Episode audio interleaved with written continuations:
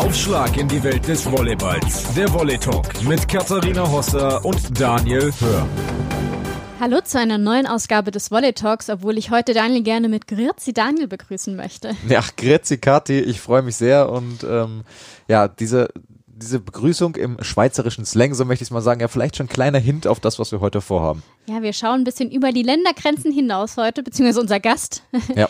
Der ähm, ist eigentlich, könnte man sie sagen, sie ist die Comebackerin des Jahres. Wir freuen uns, dass wir mit Wiebke Silge vom VC Kanti Schaffhausen nachher sprechen können. Jeder kennt sie noch ähm, aus ihrer Zeit bei Potsdam und bei Münster. Aber bevor wir jetzt hier zu viel erzählen, das ist nicht unser einziges Thema heute. Definitiv, ja. Brandherde wurden gelöscht in der Volleyball-Bundesliga, vor allem bei den Männern. Wir haben vor zwei Episoden drüber gesprochen, VfB Friedrichshafen, die ZF-Arena, die altehrwürdige ZF-Arena, gehört erstmal in die Geschichtsbücher, aber nicht mehr in die Gegenwart. Äh, da muss fleißig saniert werden, wenn überhaupt nochmal dort Volleyball gespielt wird. Friedrichshafen war dann irgendwie kurz vor Saisonbeginn auf eine neue Halle angewiesen und die haben sie jetzt gefunden und alle Infos dazu gibt's dann später auch hier im Volley Talk. Dazu wollen wir noch reden über Frankfurt. Äh, wir haben sie so gelobt nach dem Supercup. Was ist da jetzt los? Und wir schauen auch nach Dresden. Ähm, die kommen jetzt so langsam dann auch in die Erfolgsspur. Ähm, wieso, weshalb, all darüber reden wir gleich. Doch jetzt wollen wir erstmal die große Bühne unserem Gast bereiten und freuen uns auf das Interview mit Wiebke Silge. Mit 17 bestritt sie das erste Bundesligaspiel, mit 20 beendete sie nach 56 Spielen für die Nationalmannschaft die Karriere und mit 24 kehrt sie auf die Profisportbühne zurück. Und das in der Schweiz beim FC Kanti Schaffhausen. Ein herzliches Willkommen im Volley Talk, Wiebke Silge. Hallo, danke. Ja, so jung und schon so eine Geschichte. Ich weiß gar nicht genau, als wir vorher überlegt haben, wo wir anfangen sollen. Ähm, ich habe es jetzt mal meinen Schockmoment genannt ähm, oder für alle Volleyball-Fans, als es im Frühjahr 2017 die Meldung gab, du gehörst mit deinem, also du hörst auf, so und du gehörst ja auch mit deinem Talent und mit 20 zu jemandem, wo man das überhaupt nicht erwartet hatte. Ähm, du hast gesagt, ich entscheide mich für das Studium gegen den Leistungssport. Wie blickst du denn heute auf diese, ich nenne es jetzt mal auch mutige Entscheidung zurück, die du da getroffen hast? Ja, für mich war es natürlich ein großer Schritt, aber dieses Gefühl mit dem Leistungssport aufzuhören oder erstmal eine Pause zu machen, ähm, hat sich ja über eine etwas längere Zeit bei mir entwickelt.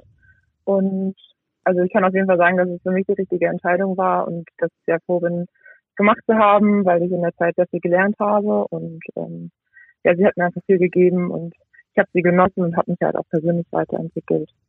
Und bin sehr froh, dass ich den Schritt gegangen bin. Man hat dich damals als sehr still wahrgenommen, aber warst du dann doch sehr entschlossen in deiner Entscheidung? Würdest du sie heute auch genauso wieder treffen? Ja, auf jeden Fall. Also ich bin sehr froh, dass ich es so gemacht habe und wird definitiv wieder so machen. Ähm, ja, also da, da würde ich nicht, also ich bin sehr froh, dass ich es so gemacht habe und ähm, wie gesagt, es hat mir sehr viel gegeben und konnte mich persönlich weiterentwickeln. Früher war ich schon erschüchtern, was auch viele, ja, was auch nach außen so oder was viele gesagt haben. Ähm, und ich denke, dass ich da auch auf jeden Fall einen Schritt weiter nach vorne gekommen bin.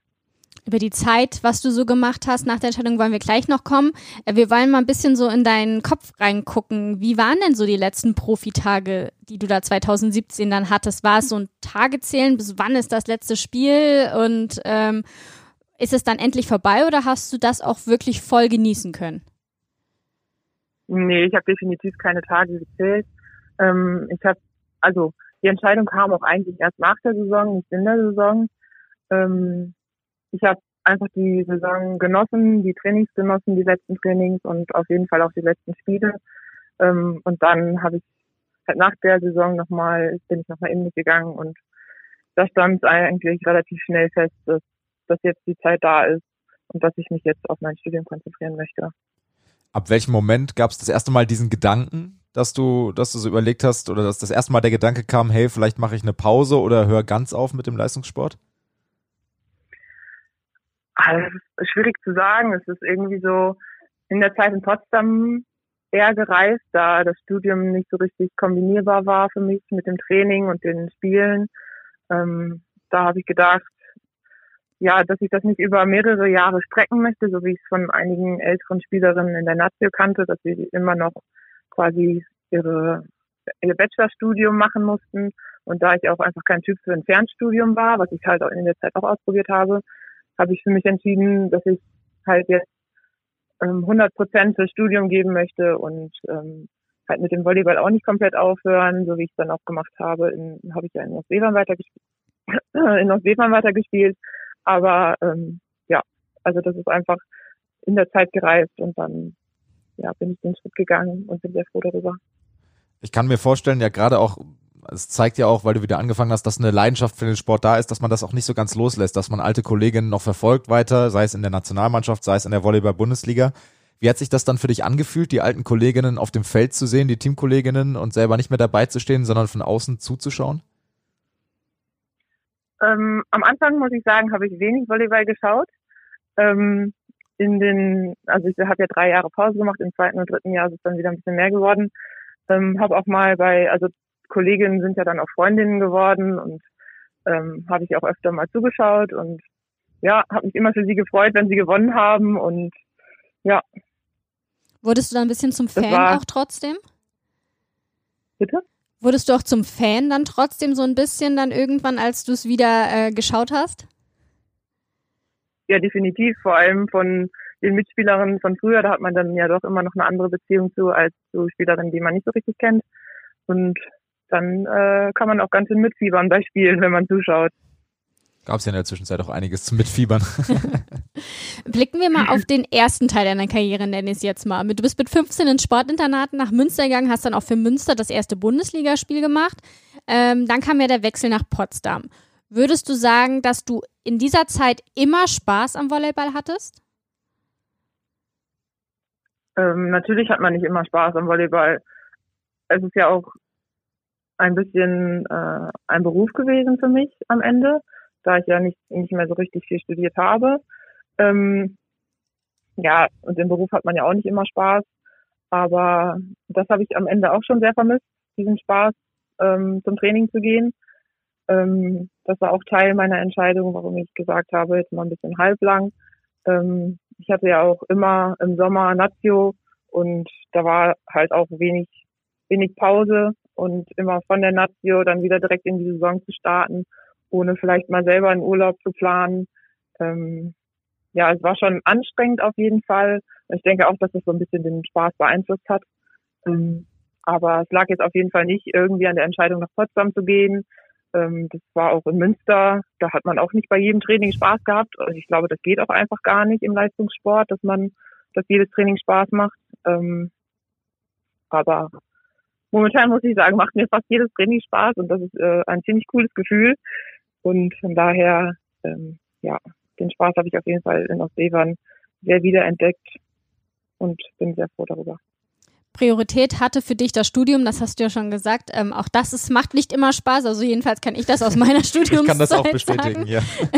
Aber wie war diese Zeit für dich? War es letztendlich, du hast gesagt, du bist kein Typ für ein Fernstudium, war es dann genau das, was du haben wolltest und wie du es dir vorgestellt hast, als du dich dann für das Studium, ich glaube in Osnabrück war es, entschieden hast? Genau. Ja, definitiv. Es war einfach ein ganz anderes Leben. Da habe ich mal das normale Leben kennengelernt, ohne ähm, ja ohne diesen Leistungssport im Hintergrund. Ähm, bin auch super aufgenommen worden dann beim BSV ähm, im Volleyball und ja konnte bin in eine WG gezogen in Osnabrück. Also habe auch das Studentenleben kennengelernt und ja, da freut man sich über Kleinigkeiten, einfach jeden Tag normale Klamotten anzuziehen und nicht äh, immer im Sportoutfit rumzulaufen und ja, eigene Entscheidungen zu treffen und neben dem Studium einfach unbeschwert Volleyball zu spielen. Und, ja, ich habe ja mit vielen Jugendspielerinnen, mit denen ich angefangen habe, zusammengespielt und wir hatten einfach eine super Gemeinschaft und das hat auch Spaß gemacht. Ähm, jetzt finde ich ganz, ich hatte jetzt drei Fragen im Kopf quasi, um da einzugehen. Ich versuche mich mal an den Plan, den Kathi und ich ausgearbeitet haben, zu halten. Machst du ähm, sonst auch nie, also mach, mach ruhig. Äh, nee, alles gut. ähm, du hast ja deinen äh, dein Fokus dann aufs Studium gesetzt und jetzt da gab es dann äh, wirklich auch in der Volleyball-Szene äh, von Trainern, von Spielerinnen etc. dann wirklich auch äh, nicht Jubel in dem Sinne, aber man hat sich gefreut, dass du wieder anfängst. Ähm, wo siehst du dich denn jetzt die nächsten Jahre? Weil, also siehst du dich dann noch jetzt zwei, drei Jahre im Volleyball und dann beim Beruf äh, nach deinem Studium oder siehst du dich dann jetzt länger wirklich, bis der Körper nicht mehr mitmacht beim Volleyball? Wie ist da deine Zukunftsplanung? Ähm, also erstmal ist mein Studium ja noch nicht ganz abgeschlossen. Ich muss immer noch meine Bachelorarbeit schreiben. Ähm, bin aber natürlich nicht mehr äh, an Präsenzzeiten gebunden, was ziemlich gut ist. Und für die Zukunft ist es irgendwie momentan schwierig zu sagen, aufgrund vor allem auch der Corona-Situation, weiß man ja auch nicht, wie die Saison jetzt aktuell weitergeht. Ähm, eigentlich habe ich mir gesagt, ich schaue, was die Saison bringt, ähm, wie es mir weiterhin so taugt und kann mir aber momentan auf jeden Fall nicht vorstellen, nächste Saison nicht weiter Volleyball zu spielen und habe aber jetzt noch keine genauen Pläne. Das muss einfach, ja, ich wollte jetzt einfach die eine Saison genießen und dann mal weiterschauen, was dann so, was dann so geht und worauf ich Lust habe.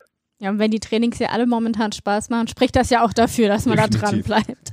Ähm, was ja, mich, stimmt. Was mich mal interessieren würde, wie ist es für jemanden, der Nationalmannschaft gespielt hat, der gegen die Großen der Welt gespielt hat, dann in der dritten Liga zu spielen? Ich meine, das ist ja auch so ein Kosmos, die kennen dich alle, vielleicht im Studium, die hatten gar nicht so den Hintergrund, dass du äh, Volleyball-Nationalspielerin warst, aber in der dritten Liga, da kennt man dich dann ja auch, gerade weil du auch in deinem Heimatverein dann gespielt hast. Und dann spielt man dritte Liga und weißt so, um, ich habe auch schon das Trikot der Nationalmannschaft getragen. Wie fühlt sich das an? ja, ist natürlich ein ganz anderes Niveau, aber am Anfang war es einfach, ja, habe ich es einfach genossen, ähm, vielleicht auch nicht diesen Leistungsdruck dahinter zu haben, sondern einfach so ein bisschen mit meinen Freunden quasi von früher zu zocken und ähm, ja, einfach auch vielleicht ein bisschen was weiterzugeben, was ich gelernt habe. Und wir sind dann ja tatsächlich auch in die zweite Liga aufgestiegen im dritten Jahr. Und ähm, ich denke, wir haben als Mannschaft auch eine große Entwicklung durchgemacht. Und da habe ich nicht so den Fokus darauf gelegt, ähm, auf welchem Niveau wir spielen, sondern einfach, ja, war froh, dass ich eine Mannschaft gefunden habe, wo ich weiter Volleyball spielen kann, so dass ich nicht aufhören muss. So einfach das Umfeld, was gepasst hat. Wann kamen dann die ersten Gedanken, hey, ich hätte wieder Lust auf höherklassigen Sport und waren die dann auch bedingt durch diese unbeschwerte Zeit in deinem Heimatverein? Ja, auf jeden Fall. Also ähm, die kam ja in der ersten Saison auf jeden Fall nicht. Da habe ich, da hab, war ich vollkommen beschäftigt mit meinem Studium. Ähm, so am Ende der zweiten Saison, wo wir vielleicht auch schon hätten aufsteigen können, was dann ganz knapp nicht äh, gepasst hat. Und als wir dann in der zweiten Liga waren und das Niveau natürlich auch schon besser wurde, ähm, hat sich auf jeden Fall wieder der Ehrgeiz entwickelt. Und ähm, ja, da habe ich so langsam gemerkt, dass ich vielleicht doch noch mal ein bisschen mehr möchte. Und ja, das, das war auch ein cooles Gefühl. Wen hast du so an dieser Entscheidung ähm, sich beteiligen lassen? War das Familie, Freunde? Vielleicht war, hast du auch mal mit Ex-Kolleginnen, Ex-Freundinnen sozusagen ja dann ja auch, die sie ja teilweise dann wurden oder auch an ehemaligen Trainern vielleicht mal gesprochen, ähm, als diese Gedanken wieder kamen? Ähm, ja, ich habe viel mit meiner Familie natürlich und auch mit Mitspielern gesprochen, aber vor allem auch mit Irina Kensis, die ja auch hier in Schaffhausen gespielt hat und ja auch eine kleine Auszeit ähm, genommen hat. Und wir waren da immer eher auf einer Wellenlänge, dass wir ja uns gegenseitig verstanden haben. Und ähm, da mit ihr habe ich sehr viel darüber gesprochen und auch wie es ist, halt wieder einzusteigen. Und ich denke, mit ihr hatte ich einen perfekten Gesprächspartner. Und ja, so ist dann langsam die Entscheidung gereift, dass ich ja doch nochmal ein Comeback planen möchte. Bist du wegen ihr dann auch in die Schweiz? Also ihr spielt jetzt dann auch zusammen bei Kanti Schaffhausen. Ja, genau. Ähm, also am Anfang war es nicht so, dass ich auf jeden Fall, dass die einzige Option war, in die Schweiz zu gehen. Aber das Umfeld hat einfach perfekt gepasst. Äh, mein Freund wohnt in Österreich und das ist von hier aus nicht so weit. Und ähm, einfach nochmal eine andere Liga kennenzulernen, ein anderes Land. Ähm, auch wenn es sich oft nicht so anfühlt, als wäre man in einem anderen Land, ähm, weil ja auch alle Deutsch sprechen, obwohl Schweizerdeutsch ja manchmal auch schwierig zu verstehen ist. ähm, ja, es war einfach das Gesamtpaket, was hier einfach perfekt passt. Und Niki Neubauer kannte ich ja auch schon von der Nazio, da waren wir auch schon mal einmal zusammen unterwegs. Ja. Ja, viele wagen ihren Neuanfang in der Schweiz, haben wir so das Gefühl. Wenn so der Spaß weg war und wie du auch gesagt hast, vielleicht die Prioritäten anders lagen, ähm, es war bei Dora Crosser so, die hat ihren Spaß wieder in der Schweiz gefunden, die angesprochene Irina Kemses, ähm, die wie du auch erst gesagt hat, okay, ich möchte irgendwie auch meinen Beruf irgendwie vorantreiben. Äh, kannst du uns vielleicht mal so ein bisschen äh, sagen, was ist das Besondere in der Schweiz? Also du sagst ja schon selber, also man hat nicht das Gefühl, es ist, man ist groß weit weg, aber doch ist es ja irgendwie so wie eine kleine Wohlfühloase für, für Volleyballer. Ja, ich glaube, es hängt auch sehr viel vom Verein und vom, vom Trainer vor allem ab, ähm, wie dann, ja, und auch vom Niveau der Mannschaft, wie man sich in der Schweiz fühlt. Ähm, hier gibt's schon, also in dieser Liga sind nicht alle Teams auf der gleichen, auf dem gleichen Niveau, da gibt's schon Gefälle. Ähm, aber wenn man sich einem ja, ambitionierten, ähm, gut platzierten Team anschließt, dann kann man, denke ich, schon auf gutem Niveau trainieren und auch spielen und ja, sich so langsam wieder reinfinden. Wir haben äh, mit deinem Coach Niki Neubauer, äh, der dich ja auch vorgeschlagen hat, müssen wir auch mal leaken einfach äh, für diesen für diesen Volley Talk. Ähm, haben wir im Vorlauf natürlich auch gesprochen und äh, wir hören mal rein, was er zu dir zu sagen hat. Niki, du bist nicht nur Co-Trainer der deutschen Volleyball-Nationalmannschaft, sondern auch Cheftrainer in der Schweiz beim FC Kanti Schaffhausen. Und da ist ja jetzt Wiebke unter Vertrag. Wie hast du denn von ihren Comeback-Plänen ähm, erfahren? Und hat's da sofort Klick gemacht, so die hätte ich gerne in meinem Team? Ja, natürlich. Wir haben äh, so, ja, so eine kleine deutsche Kolonie in, in der Schweiz, in Schaffhausen. Und äh, da gab es natürlich ein paar Bezugspunkte zu Wiebke mit, mit Pia Leveling, mit der sie schon auch zusammen gewohnt hat in Münster und natürlich auch mit Irina Kemsis. Ähm, ja, und dann auch ihre bisschen private Situation. Ihr Freund lebt in Österreich und das ist relativ nah zu Schaffhausen. Ähm, ja, das war, war ein kurzer Kontakt dahin und natürlich kenne ich sie auch noch aus äh, meinem ersten Jahr im Nationalteam. Da gab es schon ein bisschen Verbindungen dazu. Und ja, wenn so eine Spielerin sich wieder zum Leistungssport committet, ähm, dann sind bei mir natürlich gleich die Alarmglocken angegangen, haben gesagt, die wollen wir wieder zurückbringen, vielleicht auch zurückbringen Richtung Nationalmannschaft. Und ähm, dann hat das Gott sei Dank relativ schnell funktioniert. Wie konntest du sie dann von Kanti überzeugen, beziehungsweise gab es noch mehr Argumente als die von dir gerade genannten für Kanti? Ja, das gab also wirklich einen Kontakt erstmal über, über Irina vor allen Dingen. Ähm, die hat äh, mir gesagt, ja, ähm, Wiebke würde vielleicht gerne wieder in den Leistungssport da einsteigen und dann habe ich eigentlich relativ schnell den Kontakt zu ihr gesucht, äh, weil das wirklich sehr, sehr interessant war, auch in unserer Planung äh, vom Verein für die kommende Saison. Und dann, ja, wir haben uns zweimal getroffen hier in Österreich und das ging dann relativ schnell, ähm, waren wir uns einig, dass äh, Wiebke dann zurückkommt und den Weg zurück in den Leistungssport sucht. Was macht denn Wiebke Silge besonders als Spielerin? Ja, also Wiebke ist eine, eine sehr, sehr, sehr interessante Spielerin für mich, finde ich. Ähm, sie hat ja eine sehr gute Grundausbildung genossen. Das kann man klar sehen, auch wenn man jetzt schon merkt, dass sie so ein, zwei Jahre jetzt natürlich raus war, so von dem, von dem höchsten Level auch in Deutschland. Ähm, da wird sie sicher noch ein bisschen Zeit brauchen, bis sie wieder da ganz anknüpfen kann an dem, was sie zuletzt in Potsdam oder dann auch in der Nationalmannschaft äh, gezeigt hat. Aber man merkt einfach, dass das in ihr drin ist. Ja, sie hat trotz ihres jungen Alters trotzdem schon viel Erfahrung, ähm, ist grundtechnisch sehr gut ausgebildet. Ähm, ja, und, und hat, hat einfach äh, ja, eine gewisse Aggressivität, die mir sehr gut gefällt, sowohl im Angriff als auch im, im Blockverhalten. Das macht sie sehr gut. Und ähm, jetzt geht es einfach drum, einfach drum für mich als Trainer, ähm, ja, sie wieder da so ein bisschen ranzubringen, dass sie wieder richtig Bock hat auf Leistungssport, richtig Bock hat auf, auf Leistungsvolleyball, auch ihr äh, Potenzial da auszuschöpfen. Und all, alles das, was jetzt so ein bisschen vergraben wurde durch die zwei Jahre zweite Liga, dass wir das wieder rausholen, an die Oberfläche bringen ähm, und dass sie halt ihr ganzes Potenzial halt nutzen kann. Wenn du drei Fragen hast oder eine Frage hast oder irgendwas, womit wir sie kitzeln können, jetzt ist deine Chance.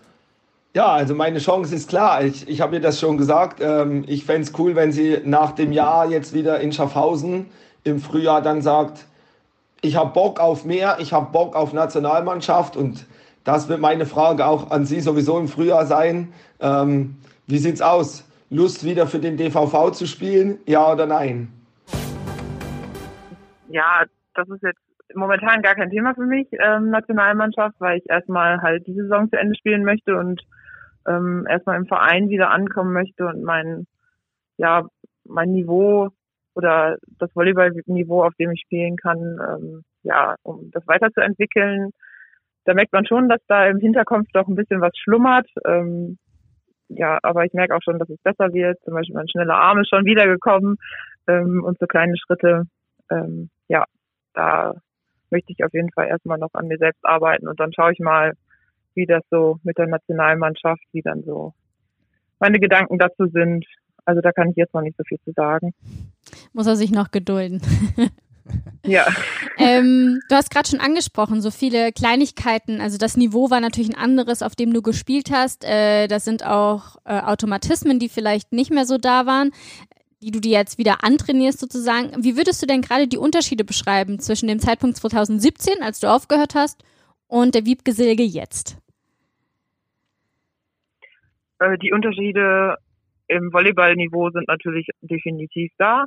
Ähm, und ich würde sagen, also durch diese Auszeit, äh, die ich sehr genossen habe und einfach auch mal selber ähm, ja Urlaub planen konnte im Sommer und so ein bisschen diese Fremdbestimmtheit losgeworden bin oder eine Pause davon hatte, die mich am Ende ziemlich ähm, ja gestört hat auch, weil man irgendwie nichts planen konnte, ähm, habe ich jetzt auf jeden Fall definitiv den Spaß am Zocken äh, viel mehr als früher, würde ich sagen. Und äh, dadurch, dass ich das Studium fast fertig habe, äh, auch ein bisschen Sicherheit in der Hinterhand, ähm, ja, jetzt vielleicht auch ein bisschen ähm, ja beruflich weiter zu sein als vorher. Wir haben äh, zwei große Gemeinsamkeiten. Zum einen die Leidenschaft für Volleyball und zum anderen, wir sind beide 24 Jahre alt. Ähm, wir haben jetzt so gesagt, 24 könnte ja das beste Alter sein, um eine Karriere zu starten. Kannst du das bestätigen und kannst du mir damit auch so ein Stück weit vielleicht noch für meine sportlichen Ambitionen Hoffnung machen? Du hast keine. Was machst du denn für einen Sport? Ja, Volleyball natürlich, nur auf niederem Niveau. Ja, okay. Ja, es ist auf jeden Fall nie zu spät anzufangen ähm, oder halt die Karriere zu starten. Aber ja, ob da jetzt nochmal eine Riesenkarriere bei mir dahinterherkommt, äh, weiß ich noch nicht wie gesagt, das, da möchte ich jetzt erstmal äh, die Saison abwarten, aber man sollte niemals nie sagen, habe ich gelernt. Von daher mal schauen. Gute Einstellung. Jetzt habe ich zwei Fragen, die von unserem Plan abweichen. Ich ja, würde nämlich okay. da gerne ganz mal anschließen beim Thema vielleicht besseres Alter, um eine Karriere zu starten. Ich glaubst, also ich behaupte das jetzt einfach mal so rausgehört zu haben aus dem, was du auch so erzählt hast über dich ihr seid sehr, sehr früh, gerade bei dir, du bist ins Internat, dann kam direkt so der Schuss nach oben, Bundesliga und alles. Und jetzt ist man vielleicht ja viel reifer, um auch solche Entscheidungen zu treffen. Also würdest du da in der Hinsicht vielleicht schon zustimmen, dass es vielleicht so ein besseres Alter ist, um solche weitreichenden Entscheidungen ja für sein Leben auch zu treffen? Aktuell ja, definitiv. Also ähm, mit jedem Jahr lernt man viel Neues dazu, auch für sich selbst einzustehen, ähm, und ich denke, dass man, also dass ich zumindest jetzt besser Entscheidungen treffen kann als früher. Nicht, dass ich ähm, viele Entscheidungen bereue, definitiv nicht. Ich bin sehr froh, dass ich aufs Internat gegangen bin und auch ähm, ja Bundesliga gespielt habe und auch alle Erfahrungen, die ich mit der Nazio gemacht habe, möchte ich nicht missen. Also es war auch eine coole Zeit und im, im Nachhinein erinnert man sich auch immer nur an die positiven Dinge. Von daher, ähm, ja, also bin ich mit meinen Entscheidungen, die ich früher getroffen habe, definitiv nicht unzufrieden und würde sie eigentlich auch alle weiterhin so treffen. Ähm, aber denke schon, dass man jetzt auf jeden Fall respektierter ist, Entscheidungen zu treffen. Und dann hast du gerade gesagt, sag niemals nie. Hast du damals im Frühjahr 2017 wirklich gedacht, ähm, das war's mit dem Profisport? Ja, eigentlich schon. Also ich habe nicht darüber nachgedacht oder auch lange nicht darüber nachgedacht, ähm, nochmal äh, ja profimäßig Volleyball zu spielen. Ähm, aber gerade passt es echt perfekt in mein Leben. Also ich bin sehr froh, dass ich diese Entscheidung getroffen habe. Wir haben jetzt, hätten nochmal nach der Nationalmannschaft gefragt. Da hast du ja dich sehr diplomatisch bisher auch geäußert. Dann versuche ich die Frage mal anders zu stellen. Nicht im Sinne von, wann sehen wir dich wieder in der Nationalmannschaft? Aber gab es vielleicht auch mal Kontakt zu alten Wegbegleiterinnen, die ihre Karriere inzwischen komplett beendet haben, sei es eine Maren Fromm zum Beispiel, mit der du ja auch die Weltmeisterschaft 2014 gespielt hast, oder eine Lenka Dürr, die noch aktiv ist, aber ihre Nationalmannschaftskarriere beendet hat, mit einem Felix Kozlowski, den du aus dem Staff kennst, um da schon mal zu schnuppern oder vorzufühlen, oder ist das Thema wirklich noch so weit weg für dich, dass das dann alles automatisch kommt, wenn wenn es sportlich passt und äh, wenn es dann auch von deiner Seite aus passt? Ähm, ich hatte nur mit Felix Kozlowski diesen Sommer Kontakt. Ähm, er hatte mich gefragt wegen Nationalmannschaft aber das war mir definitiv noch zu früh, bevor ich, äh, also Nationalmannschaft anzufangen, bevor ich im Verein wieder ein bisschen äh, mehr trainiere und höher spiele. Ich meine, in Ostseefern habe ich zweimal, dreimal die Woche trainiert äh, und jetzt zweimal am Tag. Da muss ich auch erstmal schauen, wie mein Körper damit klarkommt. Ähm, ja, von daher, also mit anderen älteren Spielerinnen hatte ich jetzt keinen Kontakt, ähm, weil das Thema Nationalmannschaft für mich auch einfach noch gar nicht präsent ist. Gut, gehen wir eine Stufe drunter, würde ich jetzt mal sagen. Ähm, ich habe in der na, äh, in den News sozusagen von Potsdam damals zu deinem Abschied gelesen, sie ist in Potsdam immer herzlich willkommen. Ist denn vielleicht die Bundesliga äh, vielleicht ähm, die Liga, in der wir dich nochmal sehen können? Oder ähm, ich weiß, du hast es jetzt uns auch schon gesagt, erstmal schauen, was der Sommer bringt, aber ist dann nicht, wenn man jetzt auch wieder diesen Ehrgeiz entwickelt, vielleicht auch das ein Ziel? Na, als Ziel würde ich es noch nicht beschreiben oder nicht beschreiben. Ähm, ja, ich, ich fühle mich hier in äh, Schaffhausen super wohl. Das Umfeld passt einfach und ähm, muss ich schauen. Also das ist schwierig zu sagen, jetzt wo die Saison gefühlt gerade erst gestartet hat, äh, schon so weit in die Zukunft zu schauen. Aber ich, also die Bundesliga ist auch eine super Liga, von daher ähm, ja, kann es schon möglich sein, dass ich dort nochmal spielen werde wird sich zeigen. Du kannst dich ja auf jeden Fall auf Sport 1, Sport 1D und Co. auf dem Laufenden halten über die Geschehnisse in der Volleyball-Bundesliga. Jetzt im Anschluss sprechen Kathi und ich ja noch so ein bisschen, was gerade aktuelles passiert. Wir freuen uns sehr, dass du äh, wieder in der Volleyballwelt in, oder in der Volleyballwelt, in der äh, Profi-Volleyballwelt angekommen bist und freuen uns auf das, was noch kommt. Und erstmal vielen, vielen Dank ähm, für die wunderbaren 20 Minuten mit dir und viele Grüße in die Schweiz. Danke. Lieb, grüß Sie zurück. Sehr gut. Von der Schweiz kommen wir jetzt über den Bodensee nach Friedrichshafen. Da gab es jedenfalls halbe gute Nachrichten. Es ist noch nicht ganz beschlossen, aber es scheint, dass der VfB Friedrichshafen ja endlich eine Halle gefunden hat. Und ich glaube, das hattest du auch aufgezählt, dass die Messehalle eine Option ja sein werden könnte. Ich sag mal ja. ich erinnere mich irgendwie so dunkel daran. Und das hat jetzt der VfB Friedrichshafen in der Pressemitteilung auch mitgeteilt, dass sie ja verschiedene Sachen geprüft haben, auch die Bodenseehalle. Ratiofarm Arena Ulm fand ich noch ganz interessant. Also das wäre wirklich wieder eine schöne Halle gewesen, um Volleyball zu zeigen. Obwohl man ja auch sagen muss, wenn die Fans gar nicht in der Vielzahl rein dürfen, dann wird's teuer im dann, Zweifel. Genau, dann ist es vielleicht auch gar nicht so, dass man das braucht. Allerdings, ähm, so wie ich das jetzt richtig rauslese aus der Pressemitteilung, fehlt noch ähm, das Go sozusagen von der Stadtverwaltung. Dazu gibt's jetzt noch eine Aus Aufsichtsratssitzung, nein, so heißt das. Ein bestimmt. Ausschuss. Ein Ausschuss, so heißt das. Nämlich der Finanz- und Verwaltungsausschuss muss noch darüber beraten, weil wir alle kennen die finanzielle Lage von Volleyball-Bundesligisten. Mal eben so eine Million, die das noch äh, dazu bräuchte, sozusagen, um das Ganze zu stemmen, aus, der, aus dem Ärmel zu schütteln, ist gar nicht so einfach. Ähm, und da gibt es jetzt ja zwei Modelle, die gerade vorgestellt werden, so dass man, man plant ja, dass man auf jeden Fall zwei Jahre irgendwie überbrücken muss, weil entweder muss die Halle neu gebaut werden oder das marode Dach, vor dem ich immer noch Angst habe, muss irgendwie saniert werden. Also gibt es die Möglichkeit, okay, wir planen das Ganze mit einer Sommerpause in der wir nicht ähm, dauerhaft in der Messehalle sind oder eben einen durchgängigen Betrieb. Da geht es um eine Million, 1,2 Millionen. Darüber wird dann jetzt am Montag noch verhandelt. Aber es sind ja irgendwie schon mal so ein bisschen Silberstreif am Horizont für den VfB Friedrichshafen. Definitiv. Und ich drücke wirklich die Daumen, dass das funktioniert. Und nur um diese Summe aber trotzdem nochmal in Verhältnis zu rücken, eine Million oder 1,2, wenn man das mal vergleicht mit Budgets von Volleyball-Bundesligisten in der Männerliga. Die Berliner sind natürlich drüber, Friedrichshafen ist vom Jahresbudget drüber.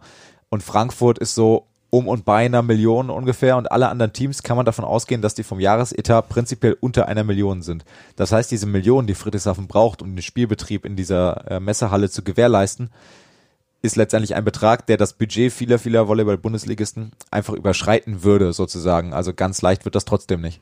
Naja, man muss ja auch sagen, also das ist nur eine Halle. Die ja. Spieler muss man sich ja dann trotzdem auch noch leisten können. Genau, richtig. Also von daher drücken wir natürlich die Daumen, was da rauskommen wird beim Ausschuss ähm, für den VfB Friedrichshafen, denn es wäre schon schön, wenn sie dann auch wirklich mal wieder Heimspiele hätten. Ja, das würde mich sehr freuen. Also ich habe ja, wir haben in Friedrichshafen selber mal so einen Spieltag begleitet im Volley Talk vor einiger Zeit, vor über einem Jahr weit vor Corona. Ähm, und man konnte so ein bisschen hinter die Kulissen blicken und wir haben ja schon drüber gesprochen, diese Infrastruktur, die Friedrichshafen dort hatte, mit Geschäftsstelle in der Halle, mit dem VIP-Bereich oben. Also sie hatten wirklich alles an einem Fleck. Der Olympiastützpunkt war da, die Youngstars, also die zweite Mannschaft des VfB Friedrichshafen mit den jungen Wilden, so möchte ich es mal formulieren, ähm, haben dort trainiert und gespielt und ähm, egal in welche Halle es geht, allein diese Infrastruktur bricht ja schon mal weg und dann ist ja wenigstens gut, wenn der Spielbetrieb gesichert ist und aufrechterhalten werden kann. Und ich glaube, man, sportlich kann man jetzt ja noch nicht ganz so viel zu sagen. Man hat ja noch nicht so wirklich viel gespielt in der Männer-Bundesliga. Trotzdem, wenn wir mal vielleicht jetzt einfach noch den Switch machen wollen, ähm, ein Brandherd sozusagen haben wir gelöscht.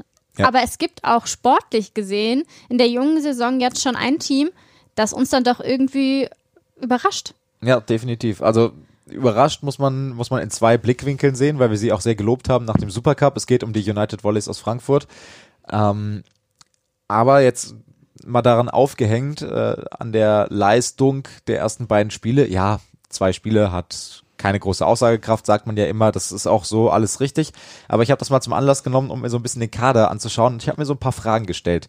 Ähm, wenn man aktuell jetzt auf die Kaderliste schaut ähm, bei den Frankfurtern, dann sieht man da fünf Außenangreifer, wenn ich das richtig sehe. Davon haben wir, jetzt muss ich mal schauen, drei aus dem äh, Volleyball-Internat aus äh, Frankfurt. Jetzt muss ich, jetzt muss ich nochmal ganz genau durchgehen, dass ich hier keine kompletten Lügengeschichten verbreite, aber genau, das ist so, drei Stück. Ben Bierwisch, Linus Hüger und Kiel Christian Molzen. Plus ein Tim Grosser, der aus Rottenburg hergekommen ist, und den Argentinier Rodrigo Quiroga, der ja Floris von Rekom ersetzt, der auch gar nicht mehr aufgeführt ist in der Mannschaftsliste der Holländer. Und dann frage ich mich, wie kannst du als ambitionierter Bundesligist mit zwei Bundesliga erfahrenen Außen ähm, in eine Saison gehen? Da ist diese Position, alle anderen Positionen super besetzt. Mittelblock, Noah Baxpöhler, Jakob Günther, super. Diagonal, müssen wir nicht drüber sprechen. Daniel Malescher, Jochen Schöps, mit dem wir auch schon gesprochen haben, super. Auch Zuspiel mit Matthias Falkiers, top besetzt und mit Mario Schmidtgall auch ein guter zweiter Mann dahinter, der lernen kann. Der Libero, feilschnell, ähm, guter Mann, aber dann auf Außen, auch weil es so eine Schlüsselposition ist, ähm, da möchte ich jetzt die jungen Talente auch überhaupt nicht niederreden. Ben Bierwisch hat ein Megaspiel im Supercup abgeliefert, aber da kann man diese Konstanz über die Saison nicht erwarten. Und da finde ich dann ein bisschen dünn besetzt, wenn du mal rotieren musst, wenn einer deiner Stammkräfte irgendwie äh, ein Problem hat, seinen Rhythmus nicht findet im Spiel. Und ich glaube, dass das den Frankfurtern weiter diese Saison auf die Füße fallen wird. Ähm, natürlich werden sich die jungen Wilden auf Außen entwickeln. Und gerade von Ben Bierwisch bin ich wirklich auch überzeugt, dass der in dieser Saison schon große Schritte machen wird. Aber ich weiß nicht, ob das so die optimale Kaderzusammenstellung ist, ehrlich gesagt für eine Saison für einen ambitionierten Volleyball-Bundesligist, äh, so denn sie dieser denn sein wollen. Ja, mit diesen Ambitionen sind sie aus der letzten Saison gegangen. Also da kann man ja nicht sagen, ähm, ja, wir schauen mal, jetzt sind da ein paar Leute weg. Nee, also selbst wenn Floris van Rinkum hätte spielen können, hast du immer noch diese Problematik, die du angesprochen hast, weil dann hätten sie den Argentiner ja überhaupt nicht geholt. Ja. Also ja, ich sehe das auch ähnlich. Ich muss ja sagen, ich habe sie, äh, wie wir auch im Volley Talk drüber gesprochen haben, ich habe sie im Supercup gesehen und ich habe sie wirklich gelobt. Da hatte halt Ben Bierwisch aber halt einen Sahnetag. Ja. Den kann man vielleicht auch nicht jeden Tag dann erwarten von so einem jungen Spieler. Ich weiß noch, wo wir drüber geredet haben, dass Jochen Schöps doch dann über Außen reinkommen sollte und dass ich so über seinen Gesichtsausdruck so verwundert war am ja. Ende, äh, weil er selber es nicht so richtig gerafft hat. Hä? Ich soll Außen spielen? Was? Das ist ja genau das Problem, das sich ja da schon aufgezeigt hat. War mir in dem Moment tatsächlich gar nicht so bewusst, aber jetzt, wo die Liga losging und du so siehst, so, hm, die bestehen nicht. Ich glaube, gegen Lüneburg haben sie verloren und ja. das zweite Team äh, Netzhoppers, Königs Wusterhausen. Ja. da siehst du halt irgendwie so, das sind ja die, wo sie mit ihren Ambitionen schlagen sollten. Und natürlich, wenn wir jetzt mal schauen, okay, Tabelle lügt natürlich vielleicht doch ein bisschen, wenn man mal definitiv dieses Jahr. äh, der selbst der VCO Berlin steht über ihn. Gut, haben auch noch null Spiele bisher, aber ähm, das ist ja genau so ein bisschen der Punkt. Wo ordnest du dich jetzt ein in dieser Liga? In die ja alle natürlich ein bisschen geschwächter reingehen als noch in der vergangenen Saison. Grund ist jedem klar. Aber das ist natürlich so ein Punkt, da musst du jetzt erstmal schauen, wie du dich da irgendwie rauskämpfst. Vor allem, ich glaube auch, dass da wieder diese psychische Komponente irgendwie in Punkten mitspielen wird. Wenn du weißt als junger Spieler, ich habe den Druck, ich soll auch was liefern, machst du mehr Fehler, machst dir mehr einen Kopf und dann ähm, blockierst du dich, glaube ich, auch selber und bist dann nicht mehr so frei, so wie Ben Bierwisch halt aufspielen konnte in einem Supercup. Ja, weil da auch eben der Druck nicht da war, weil gegen Berlin kannst du eh nur gewinnen in dieser äh, Saison dieser Volleyball-Bundesliga und in dieser Situation, in der wir stecken, dass Berlin halt einfach überall im Thron sportlich, wirtschaftlich in Sachen Eventisierung, was ihnen jetzt gerade in Corona-Zeiten nicht so wahnsinnig viel bringt, aber tendenziell auch da. Ähm, und das ist schon da bin ich mal gespannt, wie das weitergeht, weil es ist natürlich, man kann natürlich nachverpflichten und mit Floris van kommt, das ist auch einfach großes Pech, dass der jetzt ausfällt ähm, und man nachverpflichten muss, jemanden holen muss, der den Trainer äh, Serra Malera zwar kennt, aber der natürlich jetzt keine Vorbereitung mit dem Team hatte, der auch brauchen wird, um sich an Automatismen äh, zu gewöhnen, um sein Timing äh, in den Griff zu kriegen äh, mit äh, Falkiers, dem Zuspieler. Und ähm, da er während der Saison nachzuverpflichten, das haben wir ja dann auch schon gesehen, vor zwei Jahren war es dann, ähm, oder was vor einem, vor einer Saison müsste ich gerade selber nochmal in mich gehen, als äh, Stelo De Rocco noch an der Seitenlinie stand, auf jeden Fall, und man auch während der laufenden Saison nachverpflichtet hat, dann hatte man, wo man Champions League gespielt hat, hat man nochmal einen neuen griechischen Außenangreifer dazugeholt, dann hat man da nochmal jemanden dazugeholt, dann hat man da nochmal jemanden dazugeholt und dann zerstückelt sich auch so eine Mannschaft in ihrem Gefüge. Und ähm, da hätte ich in der aktuellen Saison bei den United Volleys ein bisschen Angst vor. Naja, man muss sich ja auch fragen, warum bekomme ich den Spieler in der aktuellen Situation? Warum bekomme ich einen Spieler, der momentan keinen anderen Vertrag hat? Hat ja vielleicht auch Gründe. Ja. Also möchte jetzt nicht ähm, Kiroka zu nahe treten, aber kann ja auch sein, dass er vielleicht gar nicht mehr auch das Leistungsvermögen hat, um die Mannschaft auch voran, an der Mannschaft voranzugehen, so wie es ein Floris van Rinkom ja natürlich machen sollte.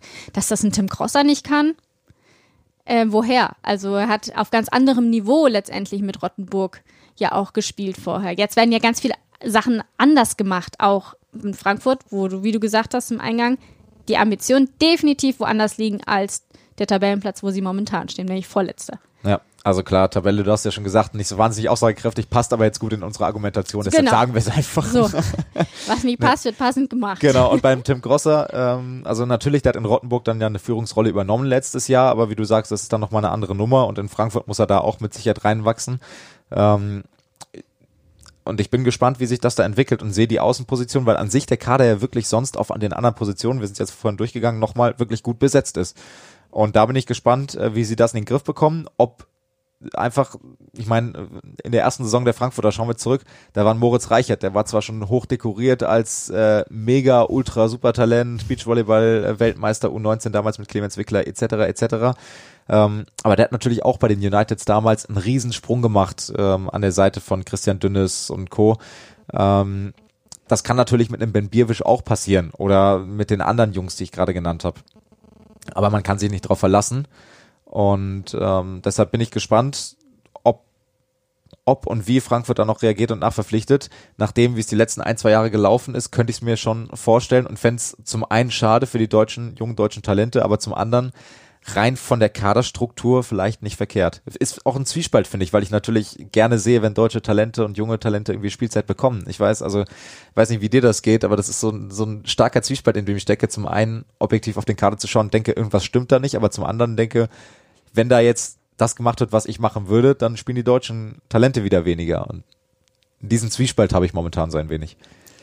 Du hast mir gerade meine Überleitung leider ein bisschen kaputt gemacht. Das tut mir sehr leid. Ich wollte nämlich so ein bisschen darauf eingehen, deutsche Talente, die jetzt vielleicht auch nicht so zum Zug kommen, weil ein großer Block aus der Stanford University, nämlich ähm, bei Dresden jetzt, da wollte ich eigentlich ein Schwenkchen zu bekommen, eine Mannschaft, die wir auch sehr hoch gelobt haben, ja. wo wir dann auch äh, nach dem Supercup gesagt haben, ups, was ist denn da los? Ähm, gesagt, Dresden ist für mich so ein bisschen der nächste Punkt, über den ich gerne mit dir sprechen wollen würde. Da gibt es natürlich auch ähm, viele Supertalente aus Deutschland, die im Pokal schon bewiesen haben, wie wichtig sie für eine Mannschaft sein können. Jetzt natürlich auch eher wieder ein bisschen zurückstecken müssen, da eben diese große Amerika-Fraktion da jetzt auch spielt. Allerdings, was mich total gefreut hat, ist, dass Lena Stickroth jetzt wirklich zur Kapitänin gemacht wurde, die sich wirklich durchbeißen musste in Dresden ja. und die jetzt auch in den Spielen zeigen, wie wir es im TV-Spiel bei Sport 1 gesehen haben, hey, mit uns ist zu rechnen. Wir waren ein bisschen außer, äh, außer Form und aus dem Tritt gekommen zu, zu Beginn der Saison. Aber jetzt sind wir da, wo wir sie auch erwartet haben. Ja, definitiv. Also bei Dresden muss man auch einfach klar sehen, das hatten wir auch damals schon, wo wir drüber gesprochen hatten.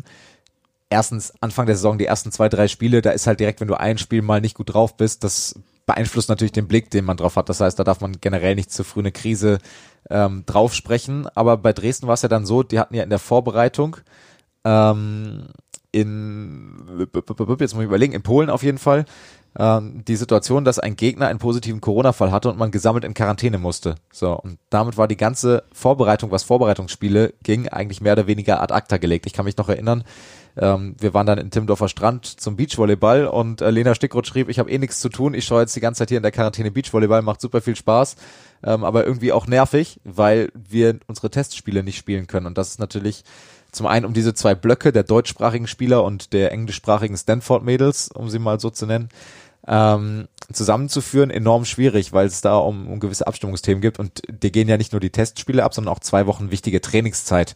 Und ähm, das hat man dann auch gemerkt im Supercup im ersten Spiel und ähm, man merkt dann aber auch so langsam und Lena Stickroth hat das danach auch im Interview bei Dirk Berscheid gesagt, wir hatten jetzt nicht die leichteste Vorbereitung, aber jetzt sind halt die ersten Saisonspiele unsere Vorbereitung und jetzt sind wir aber so langsam da, wo wir hinwollen und jetzt können wir auch das zeigen, was wir imstande sind zu leisten und dann war das auch ein ziemlich überzeugender Sieg am Ende des Tages und ähm, und deshalb gehe ich davon aus, dass wir von Dresden weiter viel hören werden. Und wenn man draufschaut, dann ist das einfach vom Kader her ein absoluter Titelkandidat, was alle Wettbewerbe angeht, in denen sie antreten.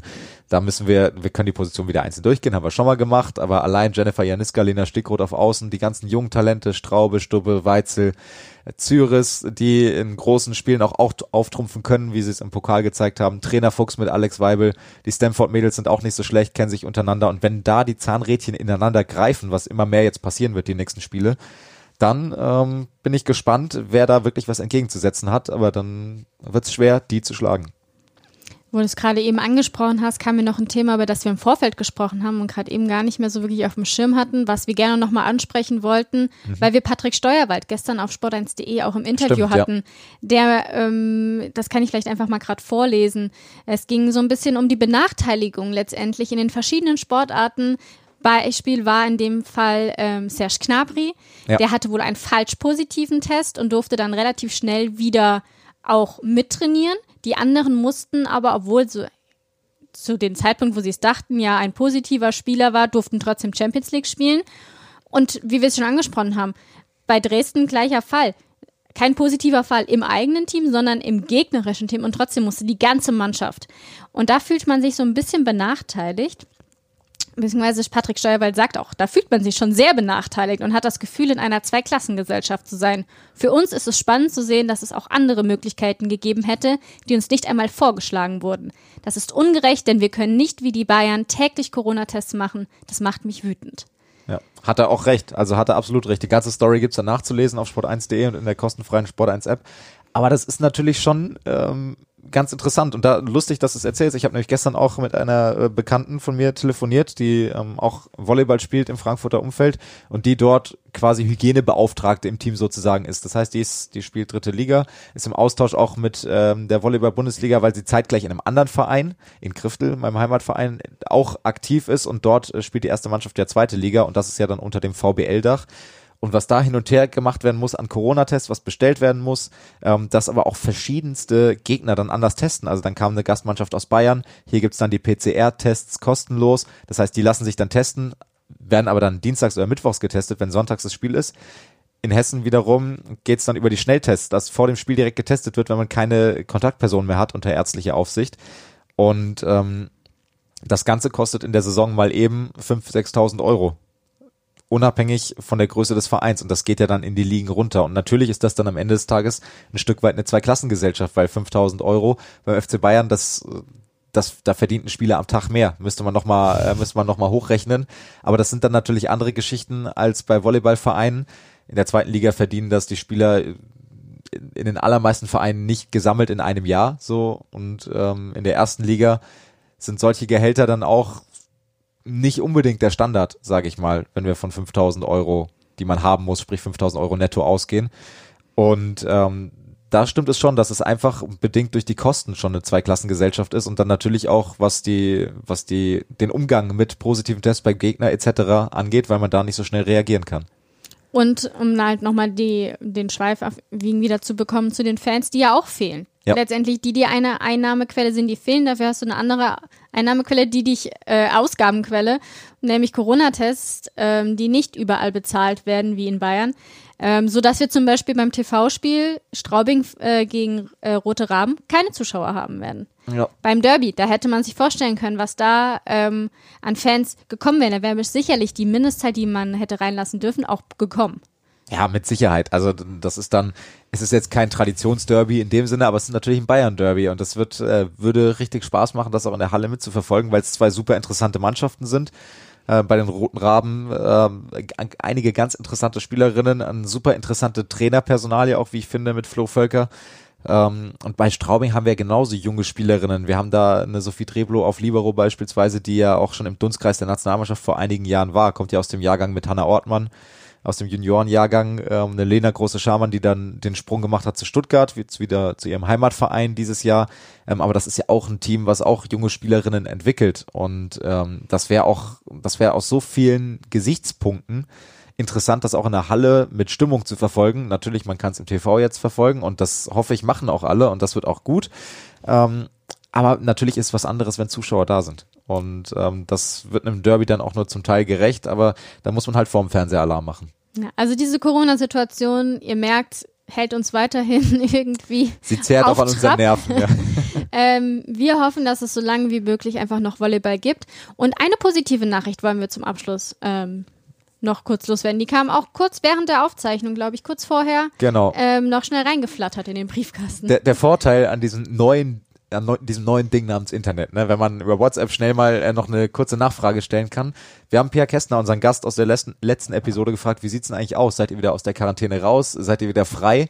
Ähm, sagt so, ja, wir sind wieder frei. Zum Glück ist die Zeit, äh, ist die Zeit vorbei. Wir können wieder trainieren. Das heißt, der Allianz MTV Stuttgart wird wieder ins Geschehen eingreifen in der Volleyball-Bundesliga im DVV-Pokal bei Zeiten und da kam nämlich die Pressemitteilung lustigerweise, glaube drei, vier Minuten später, dann auch in der Champions League, weil, und jetzt werde ich mir die Pressemitteilung nochmal aufrufen, ähm, es sollte ja ein Qualifikationsspiel stattfinden gegen Dynamo Moskau in der Schweiz auf neutralem Boden. Ähm, das hat sich jetzt aber erstmal erledigt. Das hätte nicht wie geplant stattfinden können oder findet nicht wie geplant statt. Ähm, aber das finnische Team LP Salo ähm, ist aufgrund von Problemen, im Verein, also das ist nicht weiter definiert, hat sich aus der Champions League zurückgezogen und dadurch sind zwei Spots frei und man hat dann in Amsterdam mit der CEV gesagt, hey, man könnte doch die beiden Spots dann an Moskau und Stuttgart vergeben. Da gibt's dann noch irgendwelche Koeffizienten, die damit reinzählen, aber letztendlich tritt dann der Allianz MTV Stuttgart ohne ein Quali-Spiel zu best äh, bestritten zu haben in der Gruppenphase der Volleyball Champions League an und das ist dann das Glück des Tüchtigen, sage ich mal. So, haben wir nochmal eine gute Nachricht zum Abschluss gefunden, nachdem wir uns auch so viel mit dem Negativen befasst haben. Wir hoffen, dass das alles sobald irgendwie wieder normal wie möglich ablaufen kann. Daniel, ich danke dir sehr für deine Zeit. Gerne. ich möchte gerne noch einmal kurz vervollständigen, ja. weil es äh, sehr interessant ist. Ähm, lange werden die Stuttgarter nicht in der Champions League sein, weil die Gegner in der Vorrunde sind. SK Sibasi, Istanbul, ein absoluter Titelkandidat, Topwein aus äh, aus äh, der Türkei und Kaliningrad, Lokomotiv Kaliningrad aus äh, Russland. Also Spielt da nicht auch Laura Deikemer inzwischen? Ich glaube du stellst schon. Fragen. Ja, kann sehr gut sein. ja, wer weiß ja nicht. Vielleicht ähm, kommt auch Corona da nochmal dazwischen und hofft natürlich für die Stuttgarterin, dass sie ihre Highlight-Spiele dann auch gegen solche tollen Gegner auch haben werden. Aber ähm, für uns war es das jetzt erstmal mit der Ausgabe des Volley Talks. Vielen Dank, Daniel, für deine Zeit. Gerne und Lob an dich. Äh, Kaliningrad ist der Verein von Laura Deikemer. Ich habe es gerade geprüft. Sehr gut. Vielen Dank. Habe ich den Test ja auch bestanden und dann darf ich in zwei Wochen auch hier wieder sitzen. Absolut. Wenn wir mit der nächsten Folge des Volley Talks hoffentlich euren Tag auch irgendwie bereichern. Wenn es euch gefällt, lasst gerne Bewertungen da. Wir freuen uns darüber, auch wenn ihr uns auf unseren Social Media Profilen Tipps gibt und Hinweise. Wen würdet ihr gerne mal hören? Einfach unter dem Hashtag Volley Talk meldet euch. Wir freuen uns und probieren das dann auch alles einzubinden. Vielen Dank fürs Zuhören. Vielen Dank für deine Zeit, Daniel. Gerne. Und bis bald. Ciao. Tschüss. Wie das manchmal so ist in dieser Podcast-Zeitblase, ist uns nach der Aufnahme noch eine Breaking News reingeflattert, aber die sollt ihr natürlich auch taufrisch von uns bekommen. Heute am Mittwoch um 18 Uhr ist die Nachricht gekommen, dass der USC Münster Tön Boys den Trainer mit sofortiger Wirkung freistellt und die ehemalige Spielerin und mittlerweile Assistenztrainerin Lisa Thomsen, die ihn ja auch schon in Schwerin für ein Spiel ersetzt hat, die neue Trainerin des Teams in Münster werden wird. Also ein kleines Trainerbeben am Berg Fidel hat wohl auch schon äh, länger sich angebahnt. Das Verhältnis zwischen Tön Boys und der Mannschaft soll schon im Frühjahr zerrüttet gewesen sein. Man hatte erst gedacht, dass aufgrund der guten Rückrunde bis zum Saisonabbruch das Ganze noch zu retten sei. War es dann aber am Ende des Tages nicht mehr. Wir haben es im Spielbericht auch gehabt vom letzten TV-Spiel der Münsteraner. Da gab es ja den Disput zwischen Barbara Witzorke, der Kapitänin, und dem Trainer Tön Boys. Das steht schon im Nachhinein vielleicht auch ein wenig sinnbildlich für das zerrüttete Verhältnis. Lisa Thomsen wird also übernehmen und auch gegen den deutschen Meister Allianz MTV Stuttgart schon an der Seitenlinie stehen wird aber nicht die ganze Saison bestreiten. Es wird dann nochmal ähm, ab Mitte Dezember eine Pause von ihr bis zum Start der Saison 2021, 2022 geben, weil Lisa Thomsen in Mutterschutz beziehungsweise Elternzeit geht. Da wird dann eine Zwischenlösung gefunden und ab 2021, 22 dieser Saison wird also Lisa Thomsen dann die neue Head Coach des USC Münster. Das also nochmal als kleine Breaking News in diesem Podcast hinten rein. Ausführliches mit Infos, mit Stimmen aus Münster werden wir dann nachliefern, besprechen im Rahmen der TV-Berichterstattung oder natürlich auf sport1.de und in der kostenfreien Sport1 App. Oder natürlich in der nächsten Folge Volley Talk dann in zwei Wochen.